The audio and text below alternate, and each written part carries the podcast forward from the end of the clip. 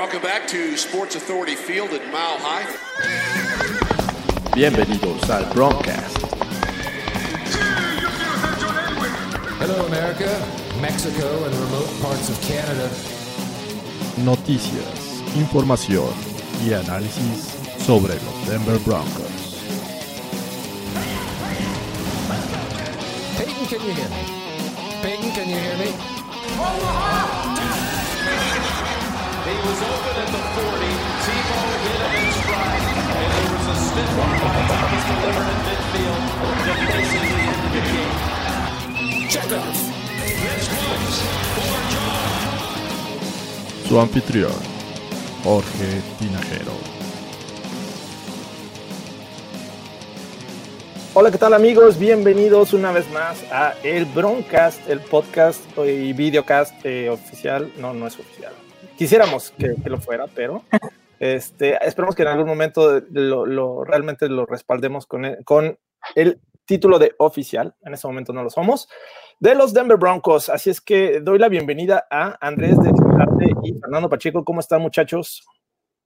Muy bien, George, muy contentos de estar otra semana comprometidos aquí, más comprometidos que Fernando Pacheco. Hoy, hoy con staff completo, con Jorge Tinajero de vuelta en, en- en la, la pantalla y con Edu Bellarse, ¿qué más necesitamos? O sea, hoy estamos completos y temprano. Hoy será un gran, ¿eh? hoy será un gran broncast. Sí, la, la semana pasada estaba como que recién llegado, el, el- el cambio de horario, etcétera. No, no es mucho, pero créanme que dos horas hace diferencia. ¿eh? Indudablemente. Y aparte, tenía que estar como a las 7 de la mañana en el aeropuerto y cosas así. eh, es un poco complicado, pero bueno, estamos desde tierras enemigas, desde aquí, desde eh, Las Vegas, pues para hablar de los Broncos. La verdad es que eh, les voy a platicar un poquito de cómo se vive el ambiente acá en, en Las Vegas. La verdad es que creo que afecta mucho el, el tema de la pandemia para que veas por todos lados esa euforia por un equipo nuevo de la NFL. La verdad es que no es así.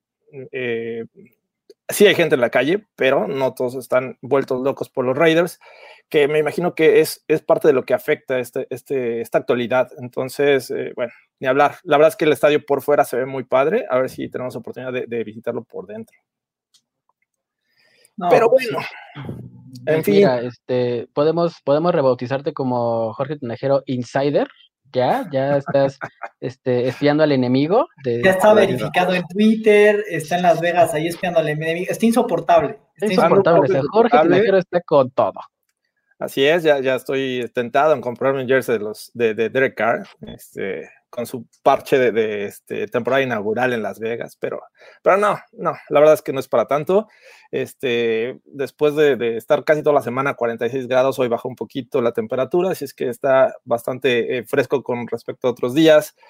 Pero vamos a darle de lleno a lo que nos reunimos a platicar, lo que es realmente importante. No, no son los Raiders, son los Denver Broncos, ¿no? Este equipo que eh, pues eh, tiene muchas esperanzas por, por, todos lados. Le preguntas a cualquiera y los Broncos pueden ser ese caballo negro, los Broncos tienen el potencial para llegar a playoffs, los Broncos pueden ser el equipo sorpresa.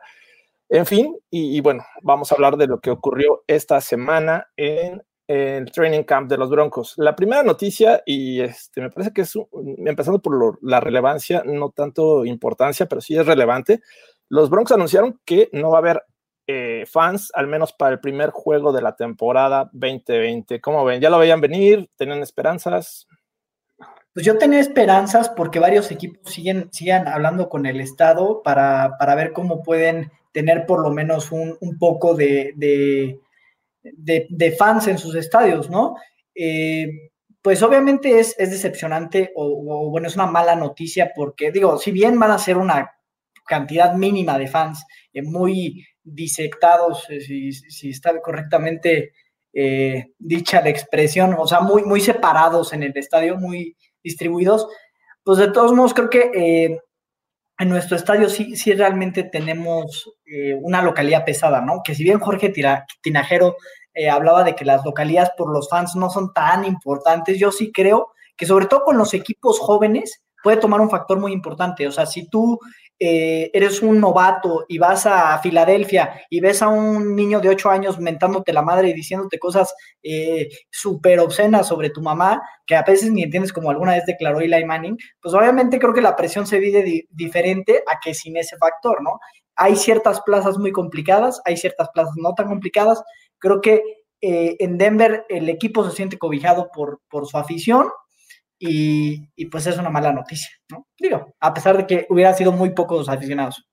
Digo, si contáramos con, con aficionados como Fernando, eh, la verdad estaríamos tranquilos porque no se comprometen, no se ponen ese, ese color naranja.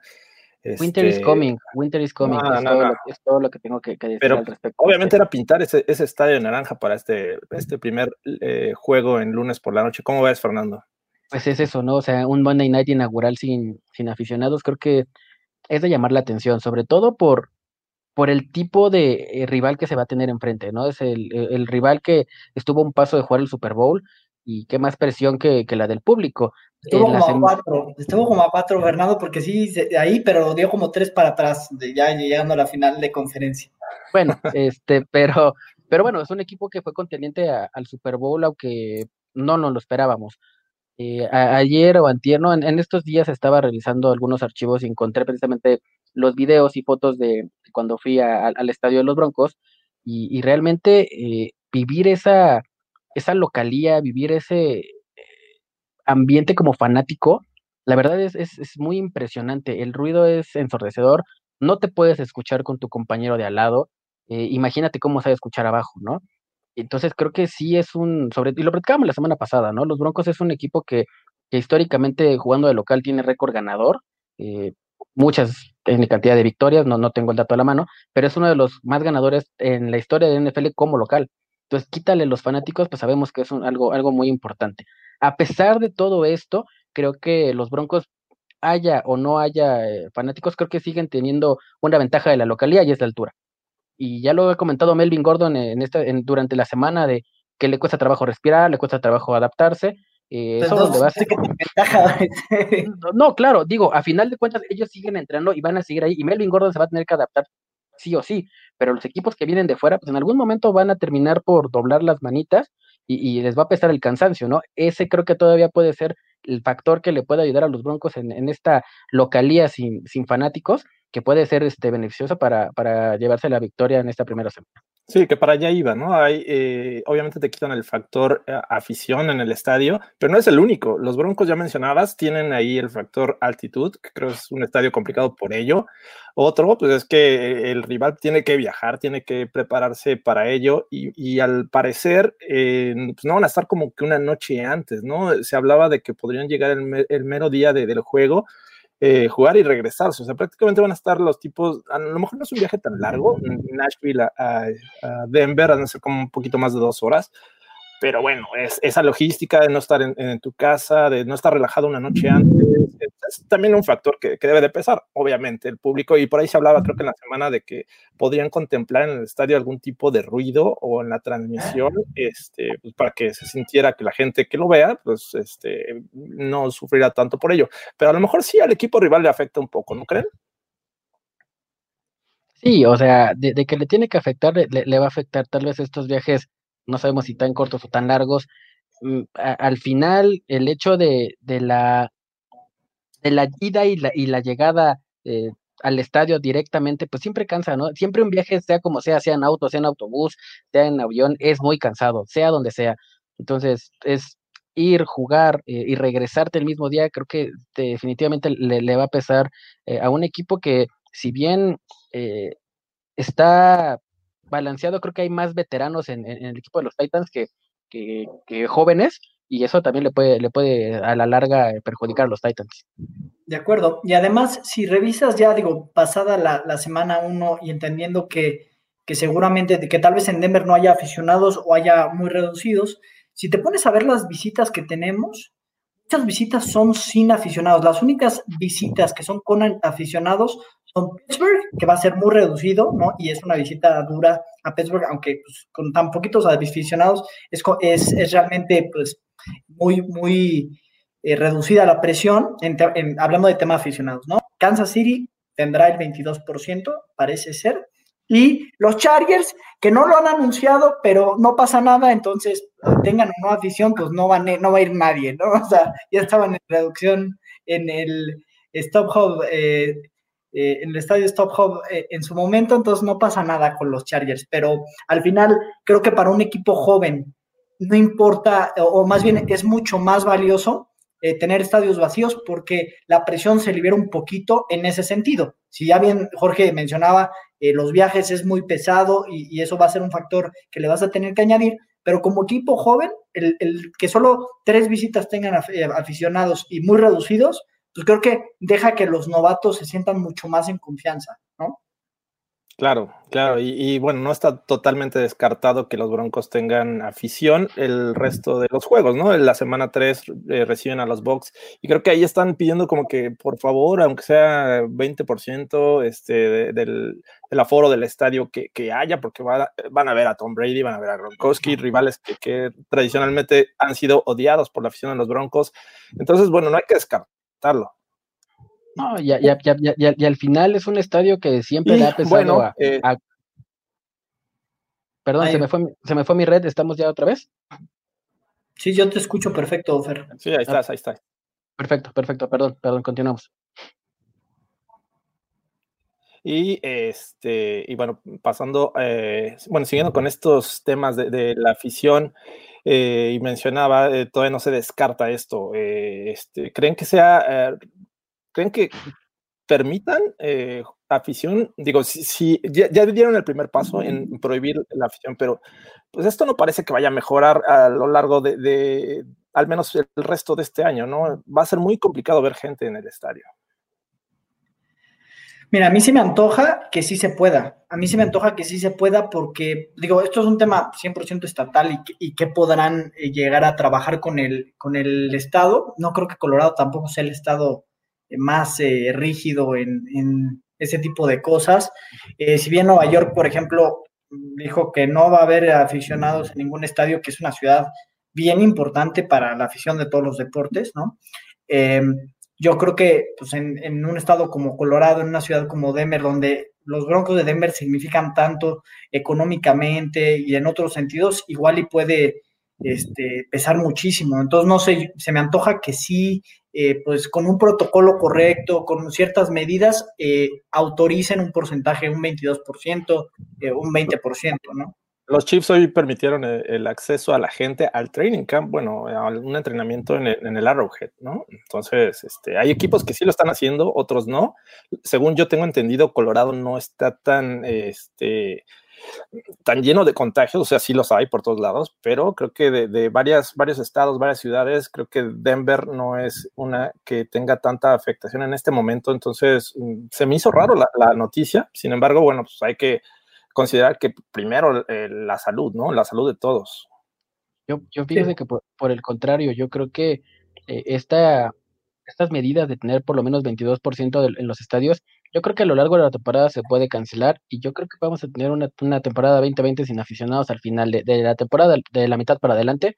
Yo creo que la, que la gente va, o los, o los estados van a, a declarar que no haya aficionados. Y mira, eh, es completamente normal. Las, las, mejores ligas del mundo, llámese el deporte que, se llame, eh, lo está haciendo y han dado muy buenos resultados. Tal vez socialmente no lo han tomado de la manera que se tiene que hacer, pero el hecho de que tú no tengas a por poner un número, 10 mil, 15 mil personas en un solo lugar, creo que habla muy bien de, los equipos de las ligas en general, ¿no? Sí puede pesar mucho económicamente los Broncos, pero al final la salud es primero. Yo creo que al final de la temporada va a haber este, estadios completamente vacíos, se me haría completamente normal. Vamos a esperar, ¿no? Obviamente a todos nos gusta estar ahí y gritar y la chela y el hot dog, lo que tú quieras, pero al final eh, lo, lo, más importante es que, que, estemos completamente sanos. Creo que no va a haber aficionados al final de la temporada. Ok, aquí tienen este presente aquel pacto que hizo el señor de Cesarte de pasear en ropa interior que haya Jerry Judy con los broncos. Ah, caray, yo prometí eso. Eso es cierto, eso es cierto. Vamos a buscar ese, ese podcast, seguramente fue previo al draft, así es que vamos a buscarlo para ver cuáles fueron las palabras exactas. Voy a tener que cumplir, voy a tener que cumplir. Saludos chicos, Go Broncos, dice Ana Polar. Saludos, saludos, Saludos, Ana. allá. Y también acá Alan Colado nos dice, eh, saludos chicos, llego tarde pero seguro. Y Tony Valdés dice, creo que en la nueva normalidad debemos pensar en nuevas condiciones de juego. Con o sin aficionados, las reglas son las mismas para todos. Pues debería, ¿no? En, ese, en esa parte no sé qué tanto afecte el 22% de aficionados, qué tanto ruido puedan hacer. Digo, los, los Chiefs los van a tener en, en el primer juego contra los Texans.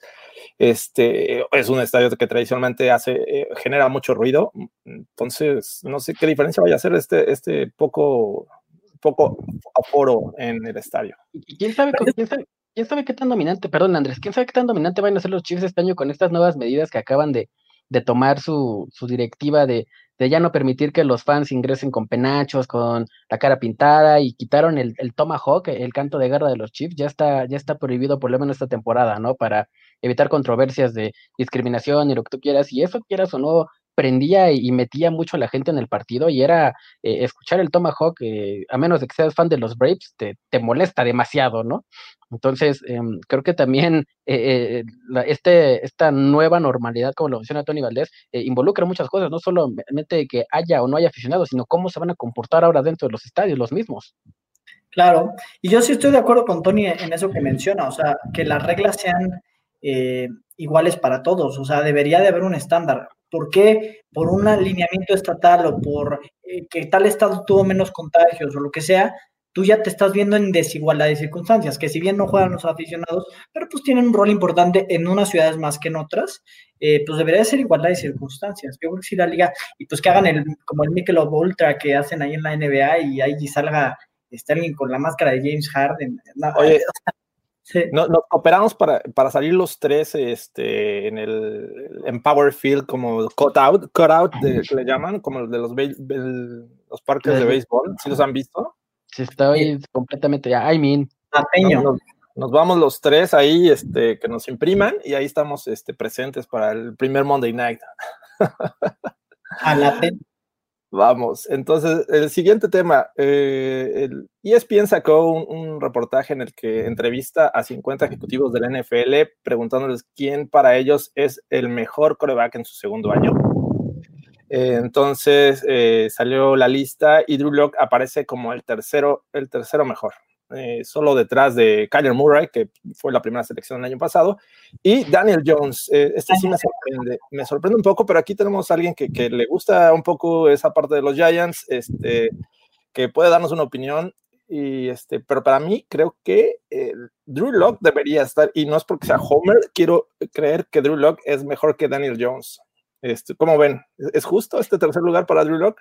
A mí me parece justo, porque si bien Daniel Jones no es el cuate como tan swaggy que, que tenemos en, en Drew Lock, Daniel Jones tiene mucha capacidad, o sea, es un cuate que te pone el balón así, así preciosísimo, eh, entrega mucho el balón, ese es el gran problema de Daniel Jones, entrega, y ya era un concern viniendo desde college, así como Sam Darnold, ¿no?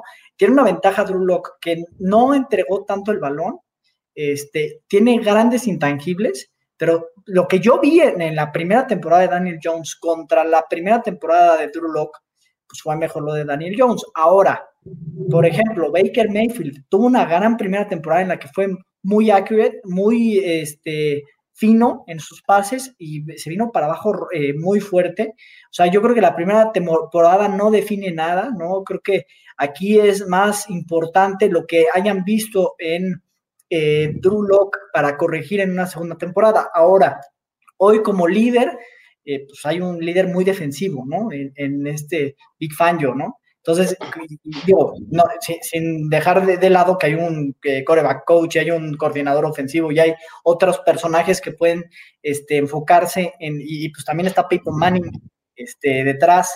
Eh, entonces, a mí no me preocupa que, que, haya sido el tercer mejor coreback según rankeado. Yo creo que tiene mucho potencial y mucha actitud. Y la actitud es bien, bien importante. Ve a Jay Cutler. ¿Cómo ves, Fernando? Pues mira, creo que creo que alguien le ganó el corazón en, en ese comentario, pero yo voy a dar el mío, que me va a ganar también el corazón. Eh, yo no creo que, que Daniel Jones eh, eh, o, o, o, tenga mejores condiciones en cuanto a los números en, en, este, en este orden que estamos hablando, ¿no? Arriba de, de, de Drew Lock. Creo que Drew Lock merece estar en el número 2 y yo no pondría a Kyler Murray como el número uno. En lo personal, es un jugador que a mí todavía me, me genera bastante. Yo prefiero, o sea, yo pondría en este caso, modificando un poco la lista, podría en, a, en dado caso, a Daniel Jones de primero, a Drew Locke de segundo y a Kyler Murray de tercero. Creo que Kyler Murray no es tan coreback como lo esperamos. Bueno, es lo, es lo que yo veo. Es un coreback más corredor, que a pesar de que es el tipo de jugadores que a mí me, me gusta, que me llaman la atención, creo que sigue eh, faltándole ese, esa adaptación tal cual para un coreback eh, móvil en la NFL, ¿no? Sigue siendo un coreback college y, y creo que no, no creo que este, uh, ¿cómo decirlo? Este, esta falta de training y de, de, juegos de pretemporada le ayuden a mejorar y a caer en un sistema mejor y evolucionar como coreback. Creo que Kyler Murray se va a estacionar y Drew Locke, por el contrario, creo que el hecho de, de seguir con un, de, de, de, enfrentarte a una temporada nueva, muy atípica y tener un nuevo corredor ofensivo, eso te hace evolucionar un poquito más mentalmente y querer encajar y demostrar que tú eres el hombre, ¿no? Entonces creo que Drew Locke tiene, y, y, como coreback, creo que tiene mejores condiciones dentro de la bolsa de protección con lectura y con brazo que Kyler Murray. Tal vez no que Daniel Jones, tal vez eh, a Daniel Jones le hace falta pulirse un poquito más, pero sí que Kyler Murray. Entonces creo que el número dos está bastante bien. Eh, esperemos que que no, esta bueno, calidad de coreback eh, la, la, siga demostrando y, y, y, y, realmente rinda lo que tenga que rendir.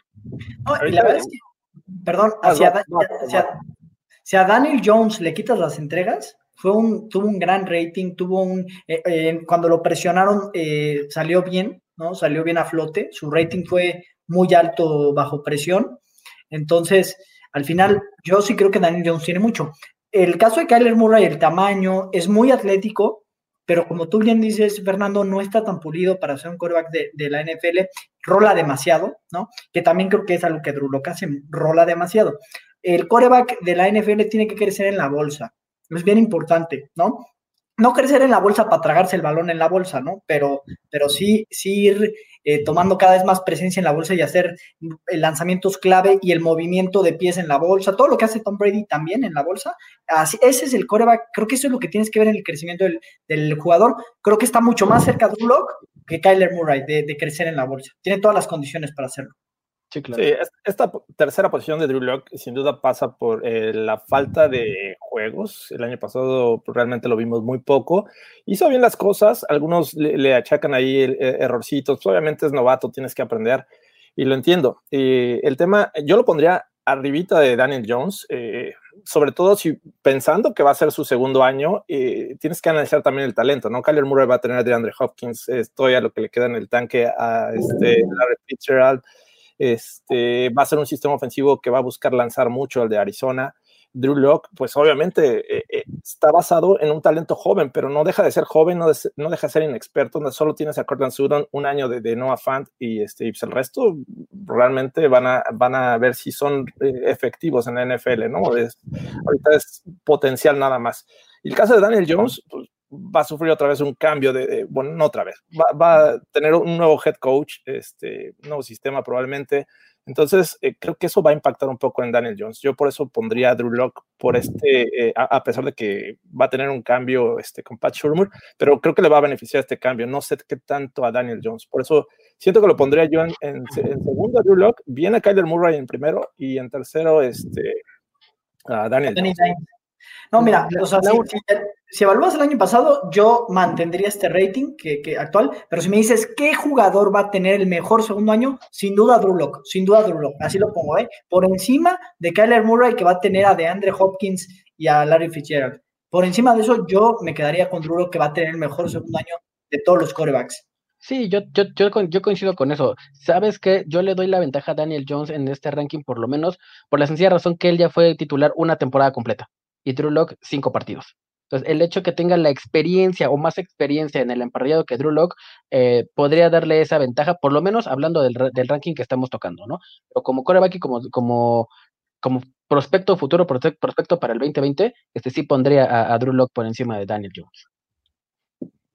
Bueno, sí. pues este, pues ojalá, ojalá que se cumplan la, las promesas y las esperanzas que tenemos puestas en Drew Locke y eh, pues realmente sea el mejor coreback en su segundo año. Este, tengo fe en que así sea, así es que bueno, vamos a darle con la siguiente noticia. Eh, seguimos con esas malas noticias, empezamos con la que no habrá fans en el primer juego de los Broncos. La siguiente mala noticia es la cantidad de lesionados que hubo esta semana en el training camp. Eh, se lesionó eh, Todd Davis, el linebacker eh, que al parecer tuvo un problema en, la pantorrilla. se esperaba que fuera un poco más grave, sin embargo va a tener, va a estar fuera de dos a tres semanas y bueno, esto le, le va a perjudicar en el ritmo, ¿no? obviamente no, no se tuvo pretemporada, no se tuvo entrenamientos previos en, en, otros meses, no se tuvo esa, esa preparación que se acostumbraba a tener. Entonces, digo, por todos lados están teniendo lesionados, ¿no? Eh, los Broncos en este caso tienen a uno que es titular, después otro que eh, de la misma defensiva que es Von Miller, se lesiona el, codo, eh, está día a día, todavía no se sabe este, si va a perder tiempo o no. también se lesiona Melvin Gordon de las costillas, también es una lesión que parece no ser grave, pero pues tienes que cuidarlo porque ya están los entrenamientos con contacto, entonces bueno, de ahí se derivan ciertas complicaciones y el otro es el novato KJ Hamler, ¿no? Que este, al parecer él sí está un poquito más este, eh, grave que los que acabo de mencionar. Eh, tuvo un desgarre, pero esto, recordemos que el desgarre pues, solamente se, se, logra recuperando con reposo. Entonces, pues también va, va, a perder cierto tiempo, ¿no? ¿Cómo ven estas malas noticias de los Broncos? ¿Les van a afectar al inicio de la temporada? ¿Todo va a salir bien? ¿Cómo lo ven? Pues mira, la de Todd Davis es la, la más inmediata que, que, veo porque Todd Davis eh, regresa para ser titular, eh, o sea, estaba proyectado para ser titular naturalmente, sin ser un titular así que ya sabes qué titular, ¿no? Pero eh, son tres semanas, en tres semanas empieza la temporada, entonces obviamente tienes que tener un plan de, de, de, backup. Y en ese plan, pues a mí se me ocurren, digo, basado en lo que ya platicamos precisamente con Alan con Alan eh, Colado, lo platicamos eh, por Twitter. A mí mira, está obviamente Alec Ogletree disponible, no me suena para que Alec Ogletree venga a, Denver, pero por ahí está Cory Nelson, que pues es un viejo conocido, que seguramente por, por el esquema, por Big Fangio, por todo esto, pues hace algo de sentido. Está por ahí Mark Barron, ¿no? Que es un veterano que también podría venir eh, entrar allí en, la rotación, si cuando Corey Nelson regrese, o un Manta y Teo, el de la novia falsa. Eh, o sea, hay opciones, ¿no? Creo que sí hay opciones. Diablo, fue Charger, ¿no? Por, eso, por ahí está Ron Lee también, o sea, hay opciones. Está el mismo Wesley Whittier, que en su momento estuvo en Denver, digo, ya es muy veterano. Hay, hay, varias opciones. Yo creo que sí, sí los Broncos van a traer un, un otro middle linebacker. Eh, Corey Nelson me hace sentido. No creo que podamos hoy eh, confiar en Josie Jewell, en Joseph Jones, ni en, ¿De plano? Justin Stirnat. De plano no, no tenemos nadie que lo pueda reemplazar. Pues así inmediatamente, bueno, sí, sí puedes poner a Joseph Jewell o puedes poner al novato eh, Justin Sternat y a ver cómo nos va contra los Titans, que nos van a despedazar por tierra ahí con, o sea, eh, se me antoja complicado, ¿no? Yo creo que sí hay que traer a alguien porque si bien Todd Davis no es el, no es el titular más sólido que pudieras tener en la posición, sin Todd Davis, híjole, yo sí Jewell ha sido una gran decepción. Entonces sí se me antoja que firmen a alguien, sobre todo que te pueda ayudar. Si Todd Davis no está al 100 y va a tener algunos snaps en ese partido, pues alguien que le ayude para no tener toda la carga o no sé. No sé ustedes qué opinen. ¿Cómo ves, Fernando? Mira, a mí me gusta lo que he leído de, Justin Sternad en, en, el training camp. Dicen que es muy bueno para cubrir pase pero tú mencionaste algo muy importante, Andrés, ¿no? Eh, los Titans no nos van a lanzar, los Titans nos van a querer aplastar con, con Derrick Henry ahí este, en, en las trincheras, ¿no? Pero bueno, esta, pero... no es una opción, pero creo que en esta o, defensiva que si bien hay titulares eh, de renombre, ya con la llegada de, de Jurel Casey, obviamente Von Miller, eh, Karim Jackson, creo que hace falta un, un, ancla en esa posición que no hemos tenido en varios años. De los nombres que mencionas, eh, a mí me gusta Kishon Vieira, por ahí me haría sentido que, que llegara, es bastante joven, 23 años. Ray Ray, Ray, Armstrong de, de, de, los ex Cowboy, creo que también puede ser una, una buena opción. Y me gusta Preston Brown, que también era de Jacksonville. Creo que esas son las, las opciones que, que, que, se me hacen más. Preston Brown, ¿no? Exactamente, entonces este, esos serían a mí los linebackers que me podrían, eh, aunque me gustaría ver en Denver en dado caso de que, de que Todd Davis no, no esté de regreso al 100%. ¿Mandé? Se vio como una cola de gato por ahí. Es que ya empezó el zoológico de este lado. Caray. Oye, Pero mira, aquí dice Manuel Salinas que no ningunemos a Justin Sternat. Le gusta, me gusta Justin Sternat. Y por ejemplo, otro jugador que me gusta eh, fue Tay Crowder, que viene de Georgia, que fue a los Giants precisamente en una ronda muy tardía. Me gusta mucho eh, la injundia, el todo de Tay Crowder. Pero de que Sternat o Tay Crowder estén listos para el NFL, para Derrick Henry, para una semana uno, el tamaño sobre todo, o sea, es bien complicado, ¿no? Yo creo que, por ejemplo, Todd Davis es un linebacker pues de buen tamaño, ¿no? Y lo comparas con Sternat, sí, es mucho más ágil físicamente hablando, pero creo que no es el, linebacker, el middle linebacker prototipo, ¿no? Como tú pensarías en, en otros, eh, en, en, otros, en un Jack Lambert, ¿no? O sea. Claro, no, y bueno, tocando el tema de, de KJ Hamler, que me parece que es el otro que va a perder este, al menos unas dos, tres semanas, más o menos el mismo tiempo que Todd Davis, eh, pues se proyecta como este wide receiver eh, titular en una formación de tres receptores y pues ahora no va a estar. El, problema es este, es novato, eh, no va a haber tiempo como de más adaptación para él eh, y creo que se va a perder, yo creo que el inicio de la, temporada y ahí abre la, las puertas para todavía mantener ahí en el roster a, a Hamilton. ¿Cómo ven esta situación con, eh, Hamler? Ya, lo platicábamos la semana pasada, de alguna manera vas a tener que involucrar al novato. Ahorita no va a estar, ¿no? se va a perder dos semanas o tres semanas o incluso más, probablemente no esté listo para la semana 1. Pues, ¿Quién va a estar ahí eh, haciéndole segunda o tercera a, Jerry Judy, que ya está tomando repeticiones con, el primer equipo, con Corton Totten? Eh, quien yo creo y quien, yo predije que, podría estar ahí es Tim Patrick, y creo que va a estar ahí Tim Patrick. Eh, él va a ser el, que va a estar al lado de, de, de, estos dos receptores en el primer equipo. Se va a quedar en el, se va a quedar, se va a quedar en el equipo, se va a quedar en el roster cuando llegue Hamler y se, se pueda involucrar directamente en la ofensiva. Y de John Hamilton creo que va para afuera, ¿eh? ¿Cómo ves, Andrés? Sí, pues me hace sentido. Mira, la verdad es que yo no creo que KJ, digo, KJ Hamler puedes involucrarlo y que tenga un rol este, medianamente pues, de impacto en, en, la ofensiva a través de pantallas, a través de, de, de ese tipo de jugadas. Sin embargo, eh, sigo pensando, sigo pensando que tenemos opciones ahí. O sea, me preocuparía más que Jerry Judy o Cortland Soto no estuvieran disponibles yo creo que hoy tienes a Noah Fant, que puede ser un tercer threat por aire y que en un momento dado lo puedes abrir al slot este, y puedes crear un, un mismatch bien importante ahí en el fade o lo que sea. Este, en general, me gusta, me gusta lo que puede aportar Noah Fant como tercer eh, eh, arma aérea, ¿no? Digo, hoy que tienes a Jerry Judy. Entonces no me preocupa tanto lo de KJ Hamler. Digo, sí es decepcionante al final de cuentas porque fue una segunda ronda que nos quitó eh, a Christian Fulton o a cualquier corner que hubieras querido, a Diggs, a, bueno, entonces sí es decepcionante y, yo inicialmente te hubiera dicho, pues no creo que KJ Hamler tuviera más de 300, 400 yardas en, la primera, en su primera temporada por, por recepción, ni más de cuatro touchdowns, Mientras que sí pienso que un corner como Christian Fulton o como el mismo Diggs eh, hubieran tenido un impacto mucho más importante, ¿no? Digo, ahora ya está lesionado y tienes que echar eh, un poco eh, mano de otro plan, pero no es, un, no es algo que te realmente digas, ay, no manches, ya no tengo estrategia ofensiva, ¿no? Pero tenemos Oyemudia, Andrés, por favor. oh, ¿lo tenemos no o no lo tenemos? No, y está, no, estén, no estén ninguneando la tercera ronda de John Elway, por favor. Y, y tiene salud, digo. Si tenemos Ay, salud. Un poco de paciencia, la verdad es que. que, que mientras no sea, yo, la verdad, el que ya no quiero ver, la verdad, ya no lo quiero ver este, en las rotaciones a Isaac Yadon. La verdad es que oh, me desespera verlo. Entonces, digo, Bausby por ahí puede hacer bien las cosas, pero, pero bueno, eh, ya, ya, veremos. Yo creo que esta situación de los wide receivers, como bien mencionan, hay, hay, profundidad, se puede reemplazar. No sé si Tim Patrick, porque es alguien que a lo mejor tendría que ocupar la posición número dos de, de wide receiver y por ahí Judy. Como, entonces, ese tipo de variaciones y, y pues, tienes profundidad también en Titans, ¿no? Titans que te pueden generar eh, yardas.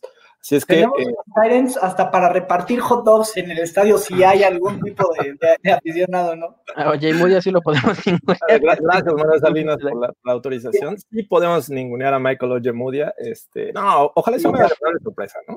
Y hablando de a Wilmar lo ningunearon por andar diciendo que ama a John Elway más que a su novia, pero me encanta la respuesta de Luis. Nos da un buen consejo, dice, amigos, les recomiendo no decir frente a su novia que aman a John Elway más que a ella. Pero Luis David tiene una ¿eh? respuesta, una respuesta sabia de Luis David. Ahí voy, para allá. Dice, luego les ven feo por ver el Broncast.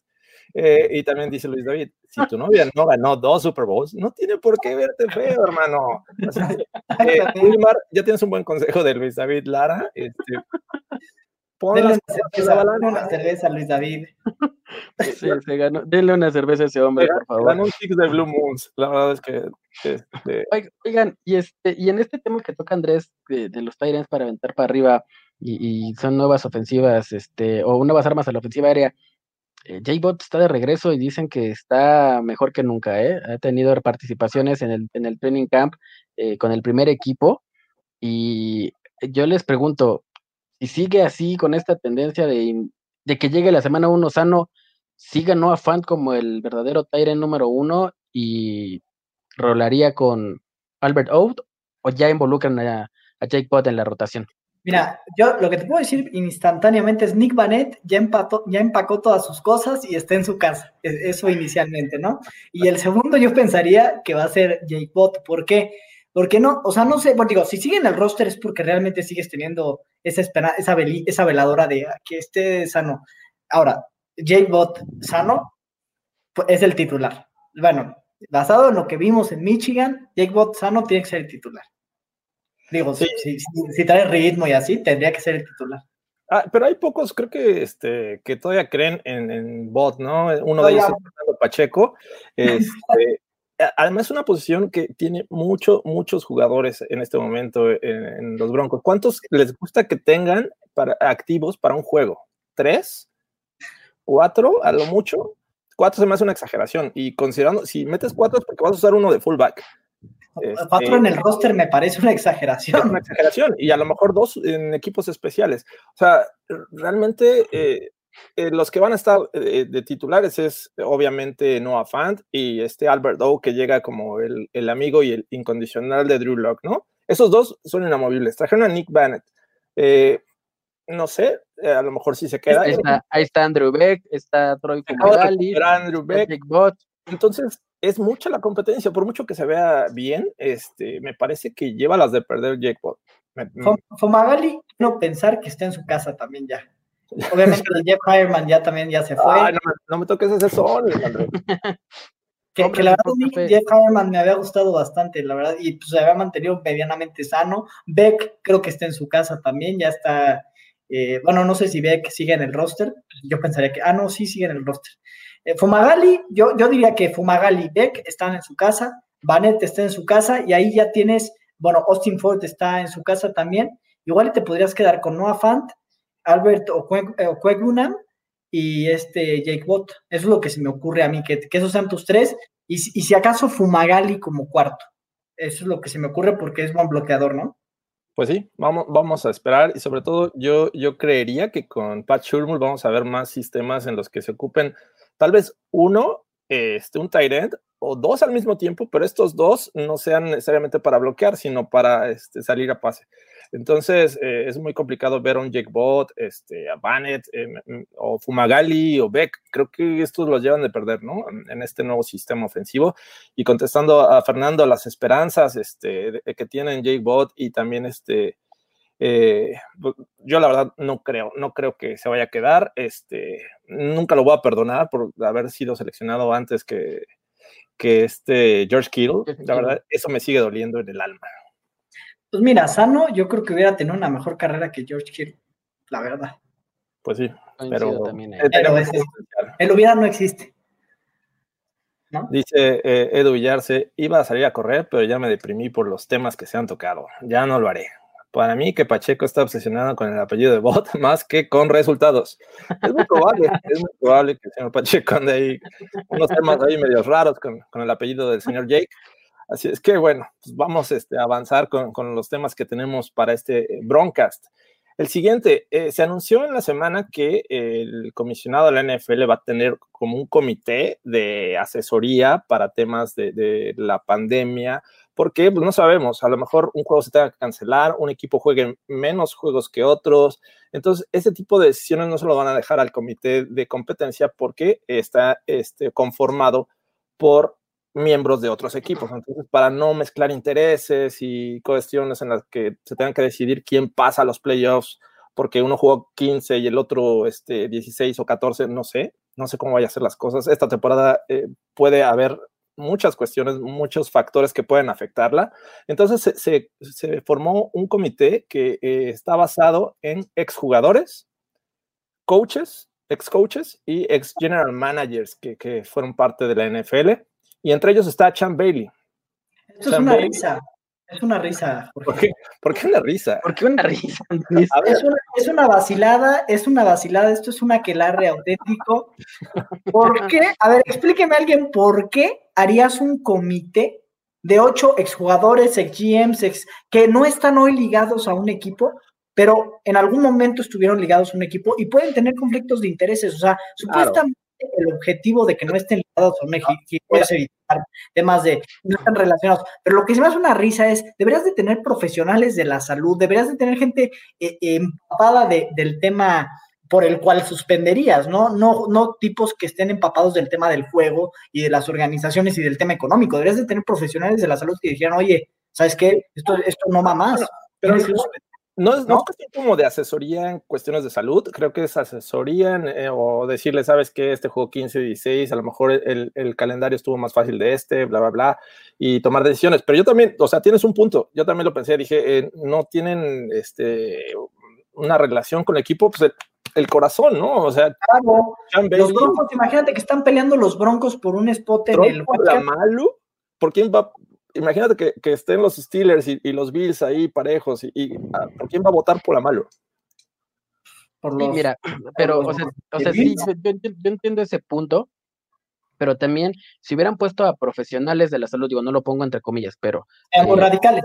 Exactamente, ¿no? O sea, vamos a poner a los profesionales de la salud va a empezar a decir los, jugadores de NFL, los nidos directivos, los general managers, los dueños de los equipos, oye, sí entiendo tu punto en cuanto a, a, cuestión eh, salud, ¿no? Pero deportivamente tú no, tú nos conoces deportivamente los pros, los contras, el si hubiera, el, porcentaje, las visitas, este tipo de cosas, obviamente que, un jugador, que un, ex, que un ex manager o que un coach, obviamente conoce y que sabe los factores que podría determinar una, eh, eh, un, en dado caso, de, un pase o no a playoffs de cierto o no equipo. Nosotros sabemos esa lista, a lo mejor los que nos están viendo en este momento no. Vamos a, decir quiénes son estos eh, exjugadores, ex eh, entrenadores y ex general managers de la NFL.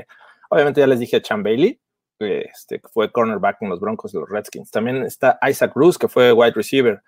Eh, general manager Charlie Casserly, que también estaba en NFL Network, no sé si lo, lo recuerdan. Sí, claro. Este, también eh, Tom Coughlin, que fue de los Jaguars, de los Giants, este, y también estuvo ahí como, como general manager, me parece. Eh, Marvin Lewis, head coach, el que estuvo en los Bengals. Marvin Lewis no sirve, pero ni para meserear. No entiendo para qué lo ponen en el comité. no, no, ningún es también. O sea, bueno, avanzo. Eh, ya les también les había dicho de Troy Polamalu, que fue safety de los Steelers. General Manager Bill Polian, y también un general manager que, estuvo, eh, no me acuerdo dónde, pero es Rick Smith. Ese sí, no, no este, lo tengo ubicado en este momento. Pero ellos forman este comité eh, que van a tomar las decisiones o van a asesorar al comisionado antes de que tome una decisión de que tenga que ver con cierta competencia por cuestiones de cancelaciones de juegos, etcétera. Si es que. Smith estuvo en los Texans, ¿no? Estuvo en los Texans. Ah, Bueno, eso es este, pues, lo que se dio a conocer y Chan Bailey ahí con, su corazón este, neutro va a tener que tomar ciertas decisiones. Pues mira, yo creo que yo creo que el más neutro en esa situación y, porque creo que es más o trata de ser más políticamente correcto es Tom Coughlin, ¿no? Es el que podría ser un poquito más neutral por esta, por esta posición de coach que ha tenido, ¿no? Marvin Lewis este, probablemente no sepa ni dónde esté parado en ese momento. Este, probablemente puede poner algo neutral también, pero ya el hecho de que tengas exjugadores ahí, pues seguramente va, va a influir de mucho de algún lado. Sí.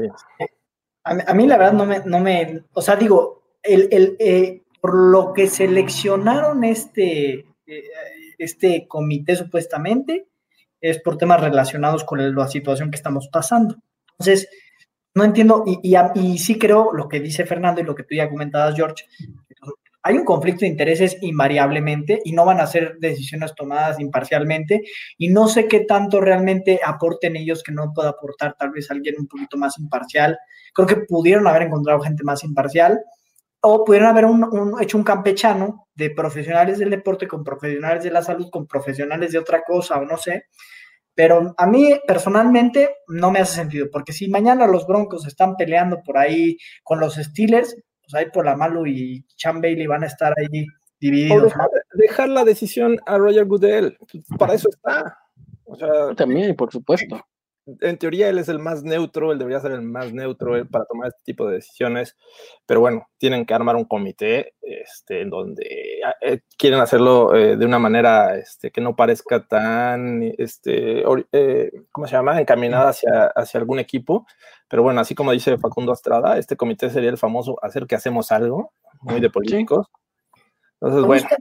A mí, por ejemplo, digo, poniendo el ejemplo muy, muy concreto de Adam Silver, creo que él ha sido un gran ejemplo de un gran comisionado en la NBA, que toma decisiones este, muy empoderadamente, eh, sabe tomar decisiones, sabe hacerse responsable de esas mismas decisiones. Eh, hoy en la burbuja, en la NBA, creo que las cosas han salido mucho mejor de lo que ellos esperaban, entonces eh, me gusta ese empoderamiento del comisionado y aquí Roger Goodell, esa parte no me gusta. Aquí Wilmar Chávez dice, aunque no tenga anillo, Chan Bailey se da un quien vive con mi novia, a ver a cuál amo más. ah, qué caray. Este, no, quisiera estar en tus zapatos en este momento, este, pero bueno, pues ni hablar. Y ya, ya para terminar con los temas que tenemos aquí en el Broncast, eh, pues hoy cumple 62 años el head coach de los Denver Broncos, Big Fangio. 62 años, comenzó ya tarde como head coach en esta liga, tuvo ahí varios eh, momentos como coordinador defensivo eh, y pues la verdad es que hay que celebrar los 62 años, no cualquiera y en estos difíciles tiempos, pues hay que mandarle un fuerte abrazo hasta donde esté y para esto les pregunto, ¿creen que Big Fangio o tienen la esperanza en que Big Fangio nos regrese al Super Bowl? Al Super Bowl, este, mira, yo creo que sí. Yo creo que sí, Big Fangio es un coach que tiene toda la experiencia del mundo como coach eh, en la liga. Como head coach, obviamente, su segundo, su segundo año es este, relativamente novato, pero toda la experiencia que tiene, todo el conocimiento que tiene, es un genio defensivo. Eh, creo que aprendió del año pasado de todos los errores que tuvo, de esos juegos que se perdieron en el último momento, de esas malas decisiones, por ejemplo, e, en, partidos claves como con los Vikings, que se, iba ganando por veintitantos puntos, terminaste perdiendo por veintitantos puntos. Eh, pero al final creo que la mentalidad de Fangio, de Dead Bain que sigue ahí, ¿no? El equipo se le está comprando, es un locker room completamente eh, renovado, ¿no? Eh, tienes a los veteranos que tienes que tener, que pueden ser líderes o que serán líderes, Von Miller, Jurel Casey, eh, Melvin Gordon, Karim Jackson, y tienes a las estrellas que tienen el futuro muy brillante o, tienen un techo muy alto, Jerry Judy, Cortland Sutton, este, Drew Locke, Avante Baudi, si tú quieres meterlo por ahí. Y creo que la mentalidad de, de, Big Panjo es de, encasillarlos y llevarlos por un buen camino, ¿no? Eh, ha hecho cosas, hizo cosas muy grandes, por ejemplo, en Chicago, un, equipo chico, eh, entre comillas, eh, él, él, fue el pilar de, ese equipo y los llevó bastante lejos. Con el talento que tienen los Broncos, creo que lo que puede hacer Big Fangio con el equipo es, es, muy, muy alto. Creo que sí podrá llevarlos a un Super Bowl por ahí. ¿Cómo ves, Andrés? Este, mira, yo, yo, ah, yo creo que Big Fan yo es un cuate probado en la NFL y probado como coach. A ver, un cuate que este, lleva coachando pues, con la mitad de su vida, más de la mitad de su vida, como 40 años lleva coachando. Este, y en la NFL, pues tiene más de 30 años, ¿no? Como 33 años tiene en la NFL. A ver, eh, resolvemos 20 años en, la NFL. Llegó en el. Eh, llegó con los eh, con los Saints en 86, ¿no? En 86, tiene 61 años. tiene razón, llegó en 86. Coach linebackers buenos de los Saints, ¿no? Si mal no recuerdo. buenos linebackers de los Saints, estuvo en equipos bastante buenos, eh, digo, eh, por ejemplo, los Ravens, estuvo en San Francisco, en Chicago, ahora en Denver. Es bien difícil encontrar un, un coach que pueda afianzarse como head coach en la NFL. Este Big Fangio tiene una gran experiencia como mente defensiva. Hoy se, rodea, de un coordinador ofensivo que creo que ha sido exitoso, como es Pat que como coordinador ofensivo ha sido exitoso. Eh, y, mucho de lo que hoy se le va a exigir a, a Big Fangio, a pesar de ser una mentalidad defensiva, va a ser desarrollar a Drew Lock y hacer que esa ofensiva empiece a engranar, ¿no? Entonces, yo sí creo que tiene la capacidad, creo que tiene toda la madurez, toda la experiencia. Entonces, sí creo que es, un coach que nos puede llegar al Super Bowl y creo que si se sabe rodear de la gente correcta, puede desarrollar muy bien a, Drew Lock y, puede tener un, gran equipo, ¿no? Pero este año, sin dudar, sin dudar, es fundamental, ¿no? Creo que si este año Drew Lock no tiene un gran año, eh, pues ya, ya todo está medio dicho con Big Fangio, ¿no? O sea, sí.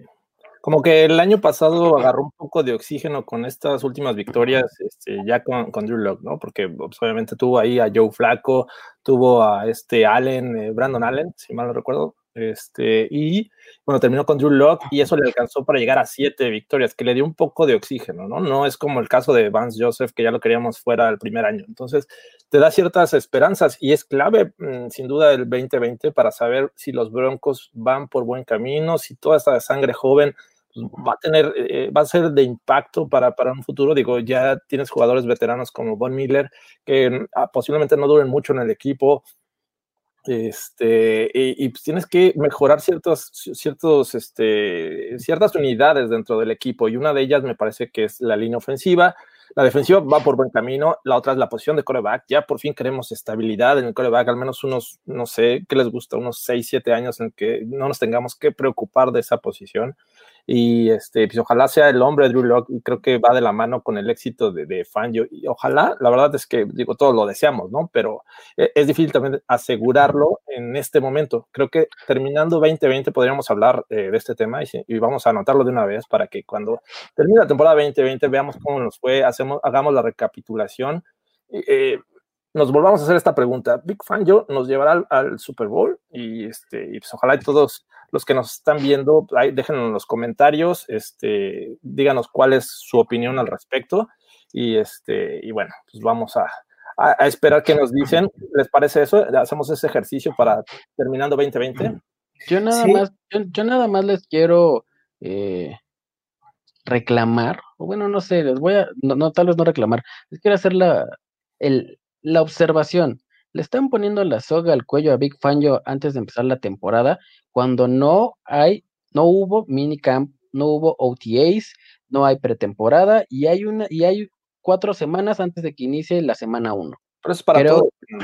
Es, es, o sí, o sea, es, estoy de acuerdo en eso, pero creo que no tienes, creo que ese tiempo que, que, que bien lo dijo Peyton Manning en la semana que estuvo en, en, en el training camp, que él ve un equipo completamente eh, en proceso de encajar, pero que si todas estas eh, eh, situaciones o partes de, de, la temporada normal, estos OTAs, estos minicamps, eh, toda la pretemporada hubieran estado, el equipo podría engancharse de una manera diferente. Entiendo que es para todos, pero también que tiene un coordinador ofensivo nuevo, ¿no? O sea, creo que los Broncos tienen una temporada muy atípica en cuanto a general toda la NFL, tienen ciertos puntos que hay que tomar en cuenta. Yo le daría un año más a Fangio porque este 2020 no es nada normal, entonces no, creo que le están echando la soga al cuello muy temprano, ¿eh? Eso, eso es indudable, eso es indudable, Fernando, pero las empresas, y esto es un negocio a final de cuentas, no esperan, no te dicen, ah, hay COVID, ah, no, no te preocupes, ¿eh? O sea, no importa, podemos perder, ¿no? O sea, yo creo que la exigencia es la misma. La exigencia tiene que ser la misma, el equipo tiene que dar lo mejor y creo que de ahí salen obviamente los grandes, en los momentos difíciles salen los grandes a, a flote, pero pues al final es un negocio, ¿eh? Y no es como que los ejecutivos y los dueños van a decir, oye, ¿sabes qué? Este año ni te preocupes, ¿eh? Tú puedes acabar 2.24, aunque haya 17 juegos, y no hay ningún problema, ¿eh? No hay ningún problema. Pero... Esto está bueno, perdón que los interrumpa, dice Manuel Salinas. Eh, ahorita que fue mencionó a Peyton Manning, a mí me encantaría verlo como coordinador ofensivo. Ojalá se anime en algún momento. ¿Ustedes ven a Peyton Manning regresando a, a los emparrillados como head coach? O bueno, Yo como veo a Peyton Manning eh, padroteando en el Monday Night Football. Sí, no, yo, yo lo veo como general manager, si es que alguna vez le interesa, pero este, no como coach. Yo lo veo más como analista en la televisión, Sí, o como también. comediante, que, que, que que coach, ¿eh? Peyton coach. Es una joya, realmente. Peyton joya. este, ojalá y tengan la oportunidad de verlo pronto y ya viene la segunda temporada. Así es que es muy bueno como, como este como personalidad de televisión. Eh, posiblemente esos conocimientos podría llevarlos este, en algún momento también hacia la gerencia, no lo sé, pero no lo veo como entrenador. No, yo No, tampoco. Nunca vas a ver, de, de hecho, o sea, bueno, si, si me lo permiten, nunca vas a ver un gran jugador, una estrella de ese nivel eh, como coach. Lo puedes ver como ejecutivo o hasta como, como dueño, ¿no? El caso de Michael Jordan o por ahí Ronaldo, que está ahí en el, en el Valladolid, este, pero no, no, no como, no como coach, ¿no? Generalmente el jugador fracasado es el que acaba como coach, ¿no? Como Jason Garrett, ¿no? Ese comentario fue patrocinado por. La liga. Pero, banco- pero por ejemplo, yo, yo hablando de compromisos y todas esas cosas, Manuel Salinas dice que los Broncos van a hacer la sorpresa y que van a acabar 11-5. Tómale screenshot a eso A y que ver, se ver. comprometa, por favor. Los Broncos serán la sorpresa de la AFC. Terminaremos 11-5. Guarden. Vamos a, a- digo, a, a todos hay que guardarlos. Y también todavía este Kevin Carlos está diciendo que qué pasó con la apuesta del señor de Cesarte. Me parece que está, interesado en que aparezcas en ropa interior. Yo la verdad no insistiría tanto, pero pues, ayúdenos a buscar este, este momento en el que Andrés se comprometió a, a salir en ropa interior. Kevin Este, Carlos está molesto porque ninguneé al Barcelona por su La eh, semana de pasada, la- la semana Entonces, pasada. como que se fue, a, se fue a todos los, dijo, ¿cómo lo quemo? No, y se Ahí fue a todos. Investigó, te, te, te, te estuve Te trae en stalkeando la mira, te semana. trae en la mira.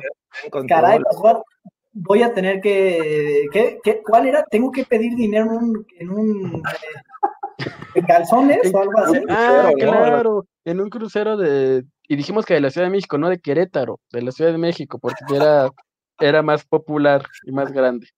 A ir de ahí por Iztapalapa. Ah, caray. No, ahí sí sales en calzones, pero a lo mejor este, digo, no necesariamente llegar así, de esa forma. Se Dice- busca a la novia de Luis David Lara, ¿eh? Se busca a la novia de Luis David Lara para que escuche todas las barbaridades que está diciendo. Luis David, Chan Bailey es Hall of Famer, tu novia es Hall of Famer.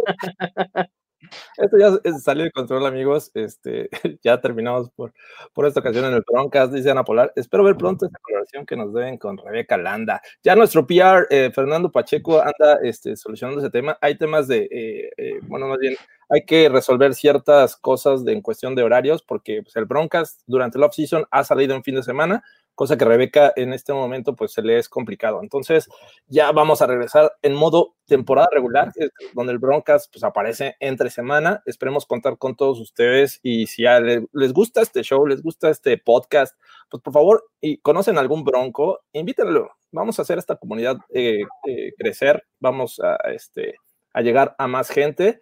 Y este, la verdad es que nos la pasamos muy divertido con ustedes y sus comentarios. Vamos a, a ver qué, qué otras, este, qué otros comentarios nos hacen aquí. Dice, venga, Luis, échate un six a mi nombre. Sí, se lo merece, sí, ese hombre se merece un six. Y Eh, Manuel, Manuel dice que, que si fuera Belinda, pues sí le gustaría verme en ropa interior. Andrés fuera Belinda encantado, pero es Andrés es que me ahorro entre la música de ese podcast. No tienes idea de lo que te pierdes, déjame te digo, no tienes idea. Te- eh, te- eh, por ahí, este, mi querido Manuel J. de Sarte, mandes un DM y este, En una de esas, ¿no? En una de esas. Yo creo que se comprometió si ganamos el Super Bowl. no, no, era desde graba Jerry Judy, Dice creo. Así no quedemos 11-5. Yo metí mi apuesta a que ganamos el Super Bowl y estamos en la postemporada. Ya voy cobrando. Dice, "Pues, ojalá, ¿no? Ojalá. Primero Dios. Dice Facundo Estrada. Antes de terminar, vuelvo con la pregunta. ¿Clooney o Ngakwe es descabellado pensar uno en Denver? Salary cap tenemos. Totalmente descabellado. Sí, yo también coincido, no veo ninguno de los dos llegando a Denver. ¿eh? Sí, No no, son una necesidad. no son necesidad y creo que no encajan en el perfil que se estaría buscando, ¿no? A finalmente, tus pass rushers principales son Chop y Von Miller, ¿no? Este, ellos quisieran llegar a un equipo donde fueran el, el principal atractivo o el jugador este, estrella en ese, en ese pass rushing. Entonces, y además el esquema no les favorece. Clowney, el esquema también, el Clowney le favorecería más el, el, el, el 3-4, juega juega bien de, de, de, linebacker externo, pero creo que su posición natural es con, eh, con, la, con, la, mano en la tierra, ¿no? Verlo más de defensive end que, que, de linebacker externo. Es, Entonces, sí. mmm, ahí está también saturada la, la, la, posición. A menos de que llegara a pasar algo completamente extraordinario, que no lo voy a mencionar, pero que se ausente alguna de las estrellas, probablemente debería llegando a, a Clowney en, en, en, un contrato de, de un año y 500 mil dólares y, y te fue bien, mi chavo, ¿no? pero sí, lo veo muy complicado. No, y aparte en Gaku tienes que hacer un trade, ¿no? Entonces. Sí, no, es un jugador que vale, que quiere una segunda ronda por él y tranquilamente lo vale. Y ya hiciste un trade por Gerald Casey que sí hace sentido en el, el esquema. Entonces, no, pues, obviamente eso, eso no va a pasar. Eh, ¿Qué dice este? Yo digo que Andrés de Cesarte no hable de vergonzosas eliminaciones en el fútbol europeo. Pido algo de decoro. Por, favor, por, por fin alguien lo pone en su lugar a Andrés no es que eliminaron al Atlético. No hable del, del panball, así es que, este, bueno, ni hablar. Eh, Edu dice, eh, no voy, me llevan, escucho el rato al final, la división histérica y algunos invitados más escuchan el bronca. Saludos, chavos. Nos traen Saludos. cortitos a todos aquí, eh, qué bárbaro. Caray, por favor. ¿Quién está en el Hall of Fame? En el Hall of Fame, por favor. Pongan las cosas en la mándale este bronca hasta la mujer de Jorge Tinajero para ver qué, qué opina de sus comentarios, ¿no? Dice Manuel Salinas, si le quisiera meter lana a la defensiva, sería más coherente buscar un cornerback o un inside linebacker. Ahí sigue Logan Ryan, ¿eh? Ahí sigue Logan Ryan, yo solo estoy diciendo. Bueno. También y la Yapu. Dice, bueno, pues ni hablar. Dice, este, eh, ya la última. Hola, ¿qué esperar de la secundaria? Saludos. ¿Qué esperan? Pues mira, yo, yo espero una secundaria bastante estable. En cuanto a titulares, pues estás hablando que tienes a Karim Jackson, a Justin Simmons, a Bryce Callahan que está al 100%, y tienes a AJ Bouye, ¿no? Súmale ese, un pass rusher o un pass rush con Bradley Chubb, Von Miller, Jurel Casey y, el, y Shelby Harris, que lo hizo muy bien de defensive end. Creo que el Draymond Jones, de, de, Marcus Walker, o sea, tenemos allá de Marcus Walker. Hagan usted el favor. Entonces, con un no. parro, con un, con un parroche así, este, creo que la, la, la secundaria se, se, beneficia bastante, ¿no? Tú presiones al coreback, comete errores y los que se relamen los bigotes son los, los que están atrás. Espero que, que la defensiva secundaria haga un buen trabajo este año. De acuerdo. Además, eh, es bien importante eso. No puedes hablar de las secundarias en el pass rush. No importa si tienes a los mejores lockdown corners de la historia de la humanidad. Si tu pass rush no presiona y le da 15 segundos al coreback y rola y se va para acá y viene para allá, eh, no hay manera de marcar, ¿no? Que creo que un poco pasó el año pasado. Eh, creo que Chris Harris se vio afectado por eso. Este Fernando Pacheco le tunde con todo a Chris Harris el año pasado. Pero pues claro, si le das 40 segundos al coreback, pues no hay corner que pueda con eso. No hay, hay corner okay. que. Ya Kevin eh, nos dio un, una pista de dónde buscar esa apuesta del de señor de Cesarte. Así es que vamos a, a, empezar por ahí. Gracias. Este, ya por, ya, ahora sí, ya la última, por favor. Ya, dos minutos. ¿A quién ven como running back principal? Elvin Gordon. No hay otra. No hay otra, ¿no? Creo que eh, yo, yo, tengo una, eh, y se lo prometimos para allá nuestro callo Fernando este, de Chile, que nos pidió nuestras cinco predicciones este, de la temporada 2020. Quedamos que le íbamos a dar una semana antes de, de, la temporada, ¿no? Y yo tengo, la verdad, una muy buena que involucra a running backs, pero contando esta pregunta de Alan Colado, eh, Melvin Gordon es el, el, el running back uno de, de los Broncos. Cinco predicciones de la temporada 2020. No creas, no creerás la número de cuatro. No creerás la cuarta de Andrés. Perfecto, ya, ya este, con esto nos despedimos. Muchas gracias a todos los que estuvieron participando en vivo con nosotros. Este, siempre es divertido hacer el broncas. Eh, Andrés, ¿cómo te encontramos en redes sociales? J de Cesarte, próximamente con esta bufanda como taparrabo, voy a ir a Iztapalapa a pedir, a pedir dinero en un semáforo. J de Cesarte en todas mis redes. Perfecto. Fernando Pacheco. Eh, Fer Pacheco 43 en Twitter. Eh, por favor, voy a, voy a buscar ese clip, lo voy a traer la próxima semana y alguien vaya a grabar a José Andrés Desarte porque la verdad yo no me atrevo a hacerlo. Yo no me atrevo a hacerlo.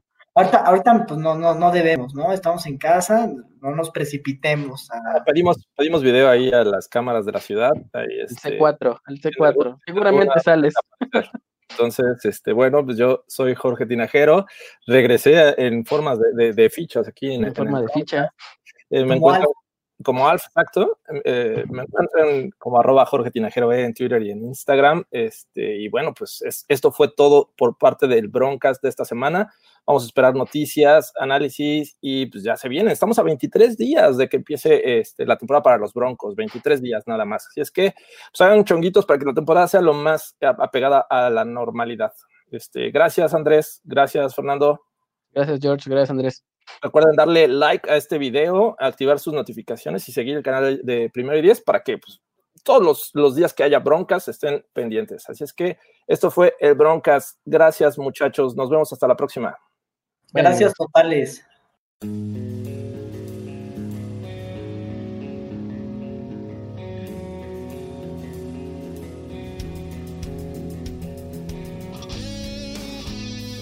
Esto fue el Broadcast.